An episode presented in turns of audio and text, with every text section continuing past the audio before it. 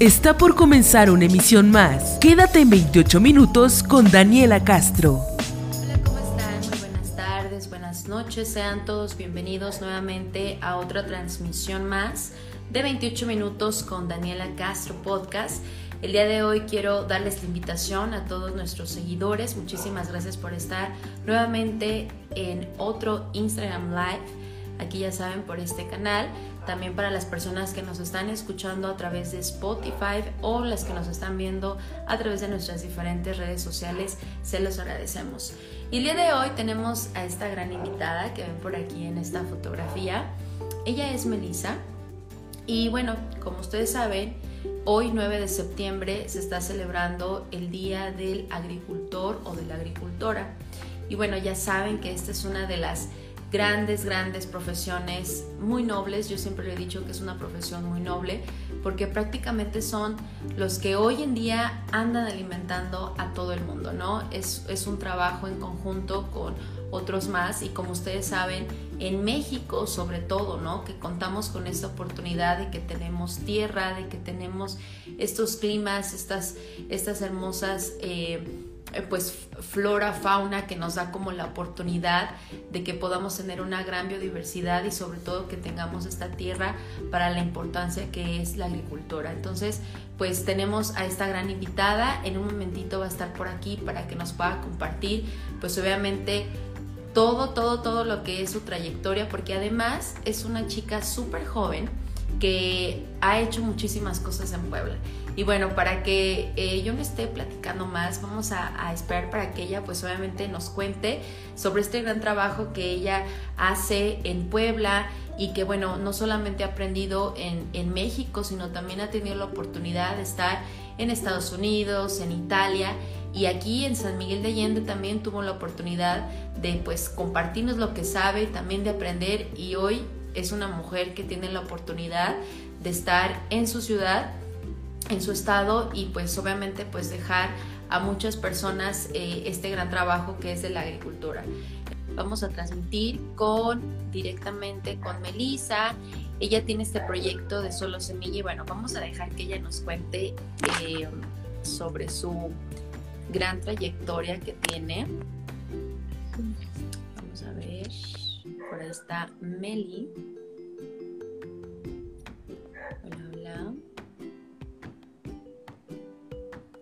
A ver, permítanme tantito. Y bueno, como les decía, este, como ustedes saben, eh, durante muchos años, hola Feli, bienvenida. Hola Dani. Bienvenida. Estaba contando, bueno, estaba por iniciar contar sobre esta parte de que desde los años 90 y yo creo que eh, más mucho antes, pero cuando llega el Tratado de Libre Comercio a nuestro país, desafortunadamente muchas personas empiezan a abandonar sus tierras por irse a trabajar a otros países, ¿no?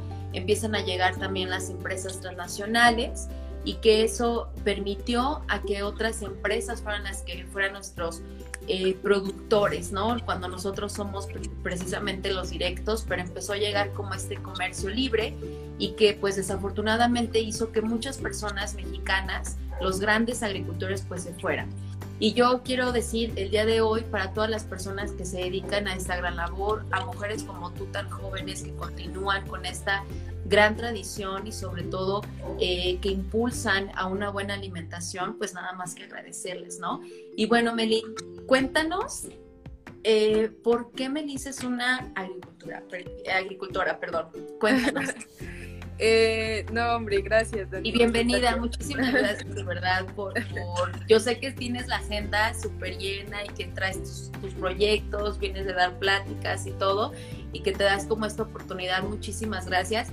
Y bueno, cuéntanos para todos, eh, ¿de dónde nace esto de que quieres eh, dedicarte a esta profesión? Mil gracias, Dani. Gracias, gracias por, por la invitación. Para mí es un gusto siempre. Este y pues nada, la verdad es que eh, es algo muy curioso porque hay gente que, que mm, relata que creció, ¿no? En un rancho o en este, alguna finca, etcétera, pero en mi caso no fue así. Yo fui una niña de ciudad totalmente y mis recuerdos como de niña, algunas fueron unas vacaciones al rancho de mis abuelos, porque mis abuelos sí se dedicaron al campo mucho tiempo. Em, y sí recuerdo que me revolucionó en aquel momento cuando yo era chiquita, ¿no? O sea, sí fue como, wow, ¿qué onda con esto? Y de ahí ya no, o sea, ya no tuve otro acercamiento a, a la agricultura. Entonces, hasta que llega esta decisión tan fuerte de a qué te vas a dedicar o qué vas a estudiar, ahí fue donde yo como que tuve un choque ahí emocional medio raro porque eh, yo según quería estudiar biónica, ingeniería biónica, pero eh, mi mamá me cuestionó sobre, no sobre si era capaz, porque me dijo, bueno, te creo capaz, pero sí, sí podría sobrellevar esa vida de laboratorio, investigación, etcétera. Claro. y yo entonces es ahí cuando digo que esa frase es cierta de que la tierra llama, porque entonces escuché a un gran amigo que iba a estudiar agronomía eh, hablar con mucha pasión de la carrera, investigo, yo no sabía que había una carrera. Eh, investigo y me acuerdo que me llamó la atención esta parte de la producción de alimentos para todo el mundo, ¿no? Como la tarea de alimentar al mundo. Entonces, eso me impactó muchísimo y, yo creo que fue ahí ese clic donde dicen, la tierra llama, a mí me llama. ¿Cuántos años tenías, Meli, cuando ingresaste a la universidad? Tenía 17. O sea, muy, muy chiquita, ni siquiera, o sea, todavía eras una adolescente cuando estabas haciendo esas cosas, ¿no? Sí, es que yo siento que, digo, ya no es nada nuevo, pero creo que sí es una decisión muy fuerte para tomar a esa edad. Claro.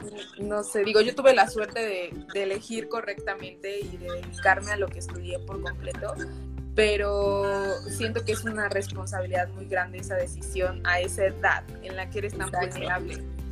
Claro, y bueno, y se nota también cuando tiene, bueno, esto que mencionas de tu mamá, yo creo que fue algo muy importante, el hecho que se haya acercado, el que no que te haya como subestimado, simplemente que te haya de alguna forma guiado, ¿no? Como una mentoría de, de, de, decirte, porque te conoces tu mamá y te conoce, y qué, qué padre que hayas tenido esta oportunidad. Entonces fue como ese enlace con el amigo, luego viste como esta parte de que, bueno, se producen alimentos y después de eso, ¿qué sigue, Meli? Porque vemos, bueno, tuvimos aquí la oportunidad de conocerte en San Miguel de Allende, empezaste a hacer como, a ver dónde caigo o qué es lo que me gusta o, qué fue, ¿no? O sea, ¿qué fue como lo que te ha llevado? Porque eh, por, por, todo lo que has hecho, sabemos que pues has estado en Europa, en Estados Unidos y que has tenido como esta oportunidad de buscar nuevas alternativas para continuar aprendiendo.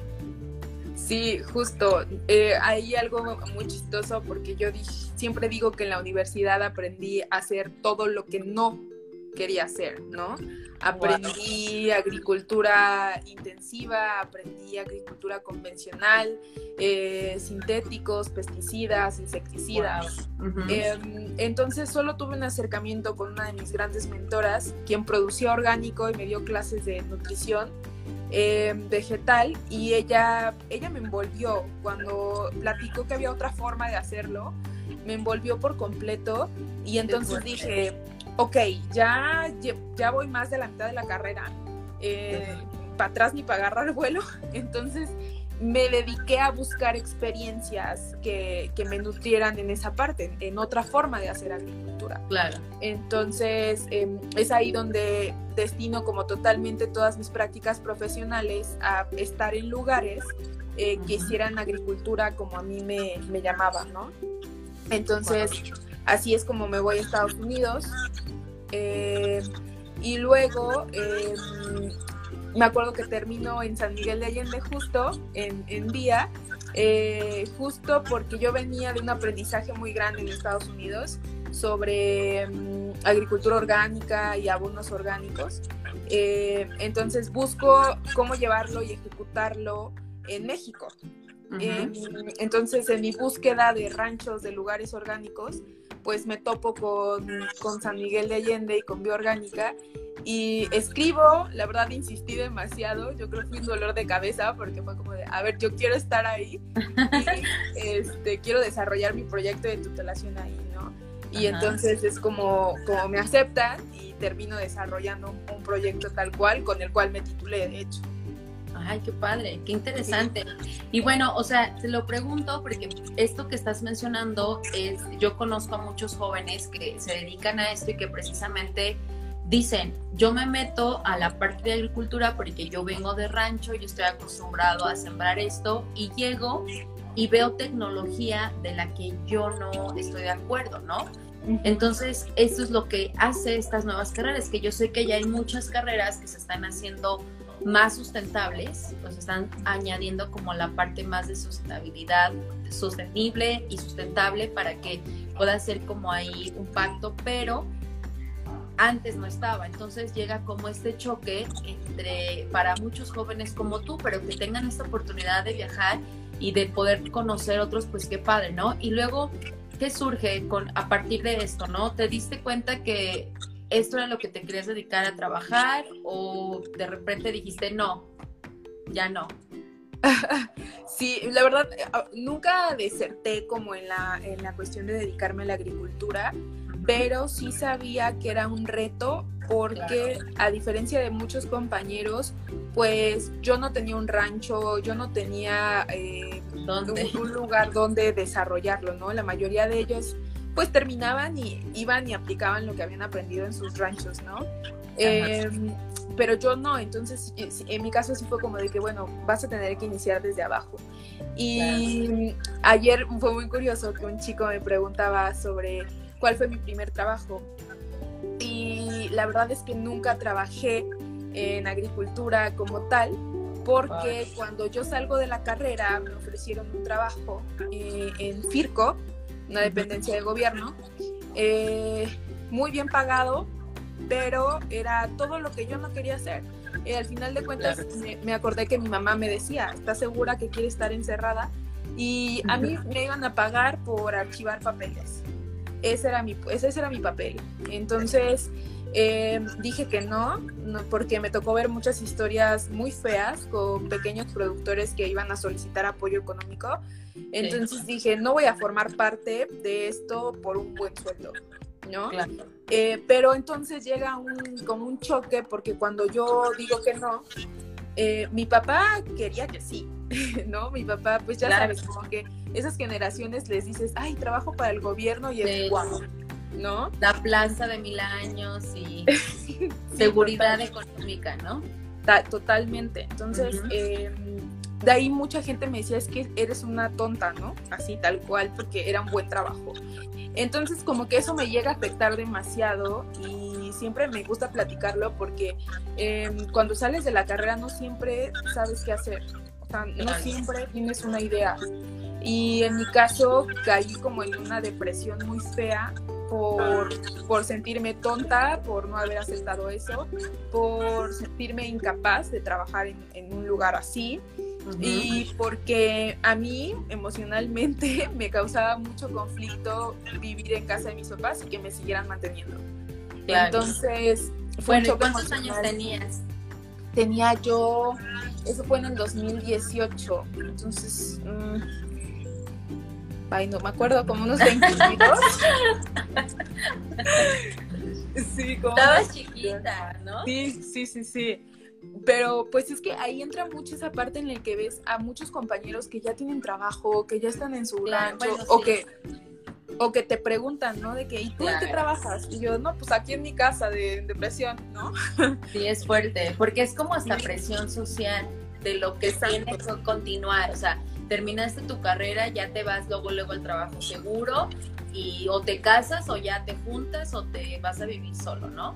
Y obviamente entras en depresión, aunque la gente no lo crea, eso sí es cierto. Sí, sí, sí, totalmente. O sea, y, por eso me encanta como contar esa parte de la historia, porque a mí creemos que todo es bonito y no es así. ¿No? Entonces, este, pues nada, me acuerdo que en, en, esa, en esa parte mi mejor amiga como que me saca del hoyo y me recordó que yo alguna vez dije, cuando acabe la carrera me voy a ir un año de voluntariado a viajar como, y a conocer cómo hacen agricultura en diferentes partes del mundo. Ese era mi sueño. Entonces me dijo, eso querías, eso haz, o sea, hazlo, pero ya deja de estar ahí tirada, ¿no? Y yo, ok, creo que sí es una buena idea. Entonces no lo pensé. En ese momento, con la bendita tarjeta de crédito, compré un boleto. Em, le hablé a un tío que, que trabaja en Nueva York y me fui a trabajar porque dije, ok, me voy a ir, pero ya no le voy a pedir a mis papás para, que, para que me paguen el viaje, ¿no? El, capricho para salir de la depresión. Pero eh, entonces me voy a trabajar, estuve cinco meses trabajando en, de mesera en Estados Unidos y ahorro para mi, para mi viaje. Si bien no ahorré para viajar un año, ahorré y me fui casi cuatro meses a Italia. Y, y es así como salgo de, de ese como hoyo, me voy a conocer un lugar que me encantaba, pero también me fui a aprender. Eh... Oye, qué buena depresión, Meli. sí, sí, sí, sí. Y de ahí te este vas a Italia entonces. De, de trabajar de mesera de Nueva York es cuando dices, con este dinerito que trabajé mil horas, nos vamos a, a Italia. Exacto. ¿Y qué haces en Italia? En Italia me fui a que fueron tres lugares diferentes. Eh, aprender de cosas diferentes. Aprendí sobre agroturismo, aprendí sobre comercio justo, eh, producción de queso y lácteos em, de forma orgánica y regenerativa, em, harinas, eh, también un poquito de la cuestión italiana de cómo hacer este, embutidos, porque es algo que es muy propio de allá y este, un poco de olivos, vino. Sí, aprendí, la verdad es que como viajé de norte a sur y estuve aprendiendo en varias fincas. Wow, ¿y todo fue en programas de voluntariado o fue así como, bueno, es que en Europa obviamente tienen más eh, este tipo de programas que en nuestro país, ¿verdad? Sí, total. La verdad es que siempre lo promociono. Eh, yo me fui con una asociación que se llama WOOF, eh, Worldwide Opportunities on Organic Farms, está en todo el mundo, bueno, casi todo el mundo. Entonces, tú pagas una membresía del país al que te quieres ir y te abren un directorio. Entonces, ahí ya tú puedes ver la granja, qué hacen, dónde están ubicados, cuáles son los requerimientos, etcétera, etcétera. Y la premisa de WOOF es que te tienen que dar hospedaje y comidas, sí o sí. Entonces está, está padrísimo, es una forma de viajar en una forma accesible y bueno, si te gusta la agricultura, pues está mucho mejor, ¿no? Porque hay gente que lo hace solo por viajar y conocer, pero yo sí iba y pedía aprender de todo. Wow, qué padre. Bueno, por aquí nos están diciendo, creo que se escucha un poco de rebote. Ah, ok. No sé, ¿por qué se escucha de rebote? Si nos escuchan bien, a ver, díganos sí o no. Sí, qué raro. Qué raro. Bueno, nunca me ha pasado, pero no, no sé. Ha de haber un problema ahí de red, de algo. Es que Instagram es bien chillón para esos temas del internet, de red. Y bueno, bueno, para no perdernos en la plática, eh, esto que está tan importante y sobre todo hoy en este día donde estamos pues prácticamente hablando de un tema que es bien importante porque no es como cualquier carrera, o sea, no es como cualquier ingeniería, es algo que realmente se dedica, como lo dijo Meli al principio, a la producción de alimentos. Y esto de la producción de alimentos es algo que es increíble, ¿no? Porque es algo que, que habla de tradición, habla de cultura, habla de protección al cuidado del medio ambiente, habla, habla perdón, de salvar vidas, ¿no? Porque también entra en estos puntos que tenemos nosotras como sociedad, sobre todo en la parte económica, en la parte, pues lo que mencionaba al inicio de migración, etcétera. Entonces, yo creo que es algo bien bonito y algo bien importante y sobre todo hablar del papel de la mujer también dentro de la agricultura. Cuéntanos sobre eso, ¿qué retos se te han presentado, Meli? El hecho de ser mujer, porque pues ya sabes, no es como de, ah, el que puso el señor, el, o sea, siempre es como el género eh, masculino porque es algo muy cultural, pero pues las mujeres siempre han estado presentes en, lo que es la siembra y la cosecha. Cuéntanos sobre esto. Sí, la verdad es que la historia narra que la mujer fue la primera agricultora en el mundo. Las mujeres fueron las que iniciaron la agricultura. ciertamente después todo cambió, ¿no? Pero em, sí es todo un reto y yo creo que desde la elección de carrera mi papá fue como de, a ver, ¿cómo que agronomía? Y no por el hecho de que fuera de mujer, ¿no? pero por el contexto y porque él yo creo se imaginaba que iba a ser un reto.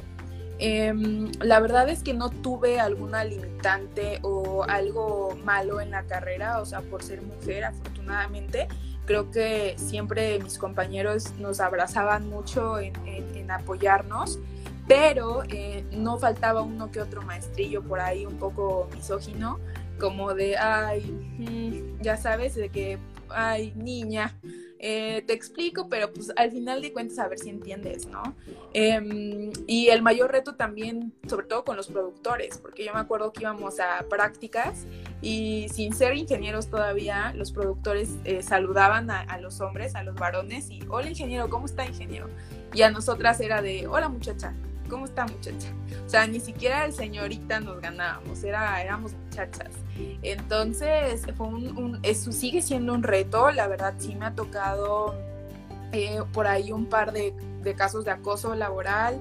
Eh, o incluso de faltas de respeto eh, por el hecho de ser mujer. es un reto, sobre todo también cuando trabajas con, con la mayoría de personal hombre.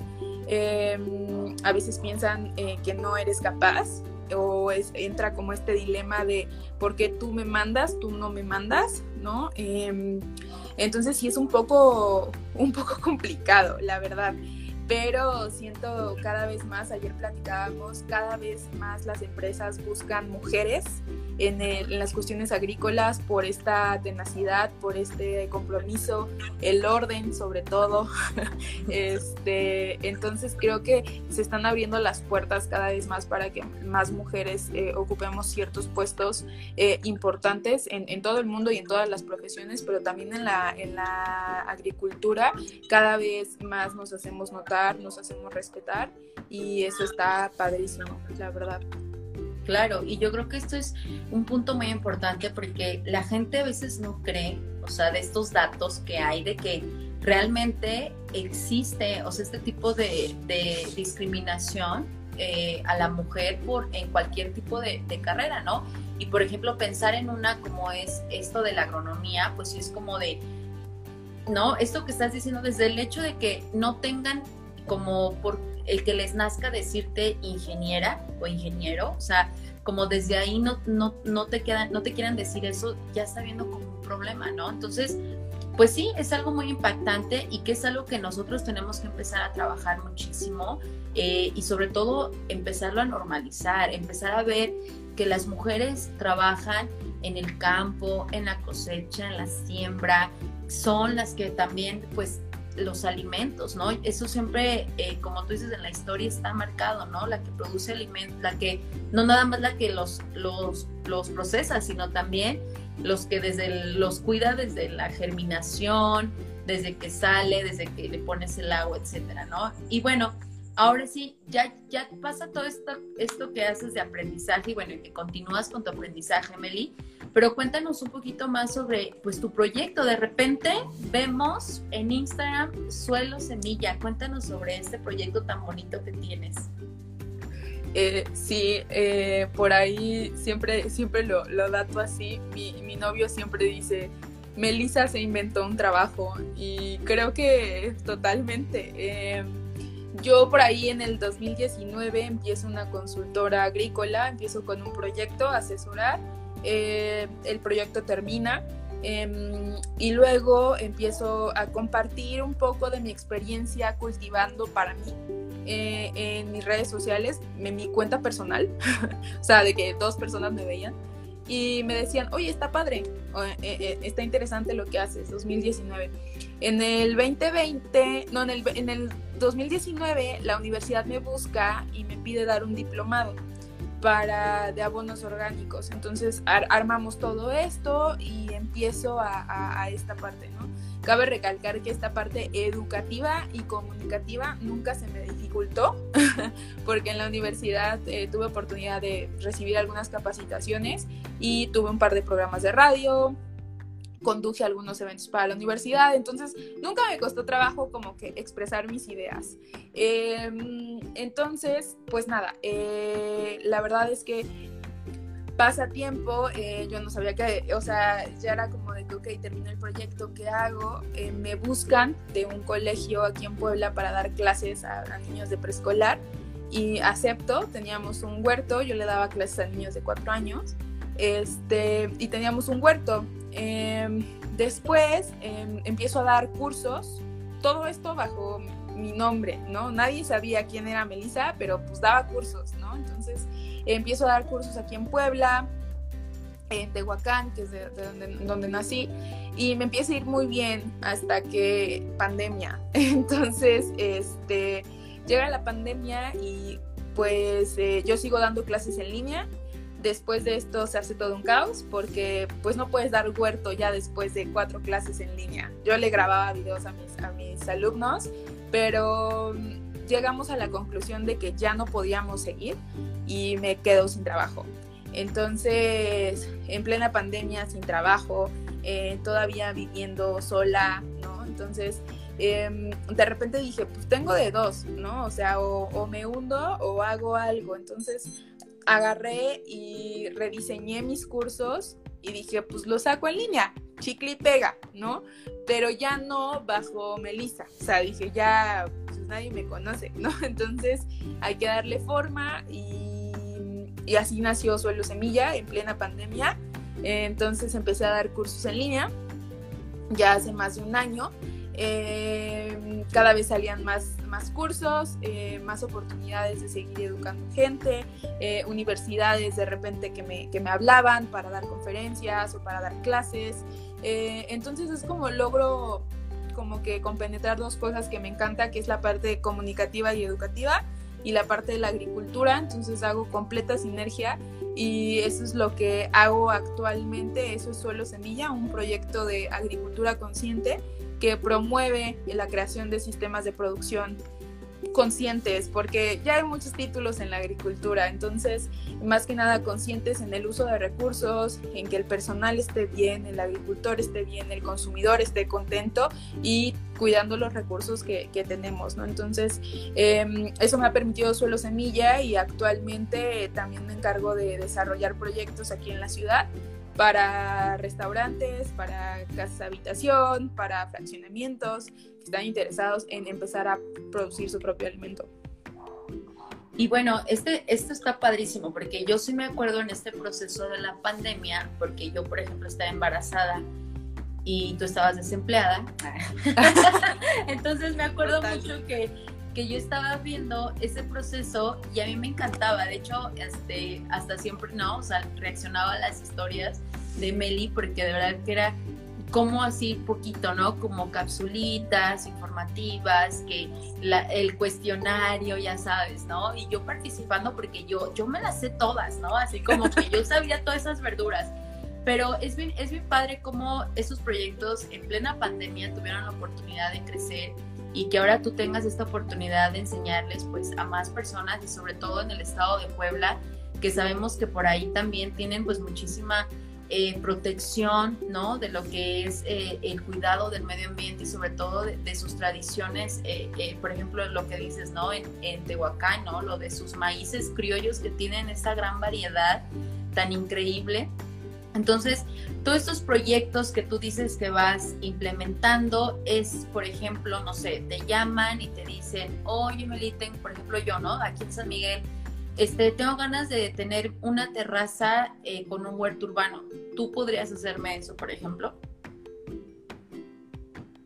Sí, eh, justo fueron como las puertas que me abrió Suelo Semilla en redes, ah, que de repente llegan personas y tal cual, tengo un espacio en un fraccionamiento de tantas casas, somos tantas personas y queremos producir nuestro alimento. Entonces yo me encargo de desarrollar, todo el proyecto, eh, de dibujar, de eh, analizar, de costos, em, de proyecciones, calendarizaciones y de llevarlos de la mano en ese proceso eh, para que puedan producir su alimento. Entonces, este, digo, cada vez me gustaría que fueran muchos, muchos más, pero trato de no tener muchos proyectos a la par para poder dar la atención que merece cada uno de ellos. Entonces, tengo varios proyectos. Eh, ahorita no puedo hablar mucho de ellos, porque todavía no salen al aire, pero de repente ven algunos videos por ahí. Eh, y siempre me preguntan, ¿dónde es eso? ¿Dónde es eso? Y cuando, cuando haya oportunidad de revelarlo, yo creo que les va a volar la cabeza porque nadie se imagina dónde están esos huertos, ni por qué nacieron, ni nada. Entonces es algo que me entusiasma mucho.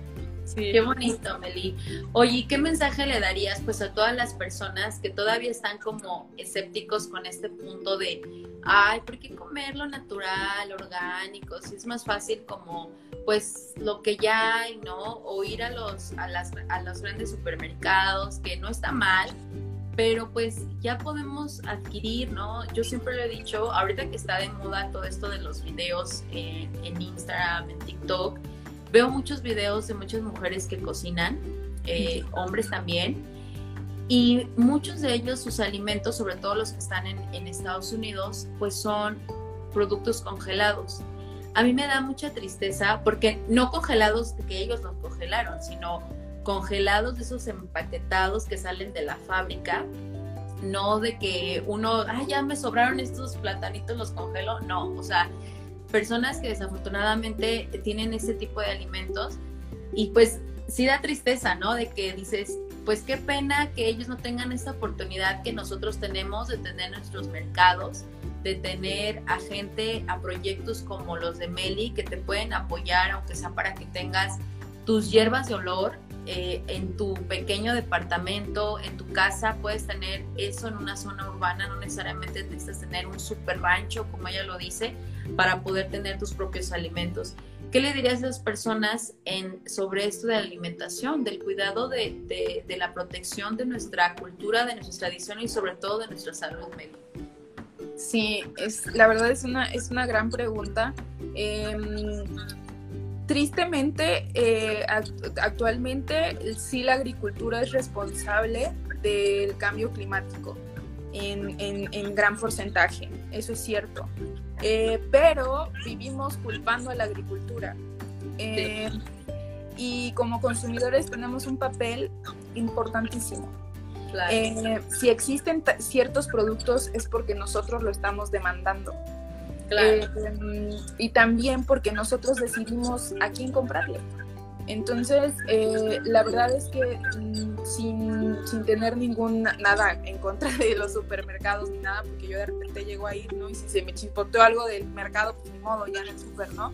Tampoco me voy a quedar sin comer.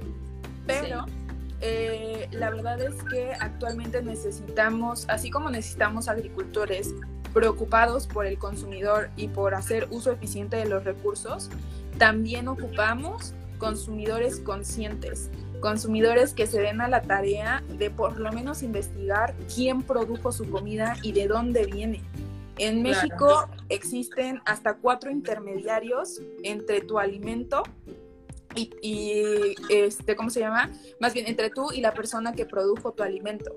Es decir, que esa, ese jitomate, esa piña, pasó por cuatro intermediarios diferentes antes de llegar a tu plato.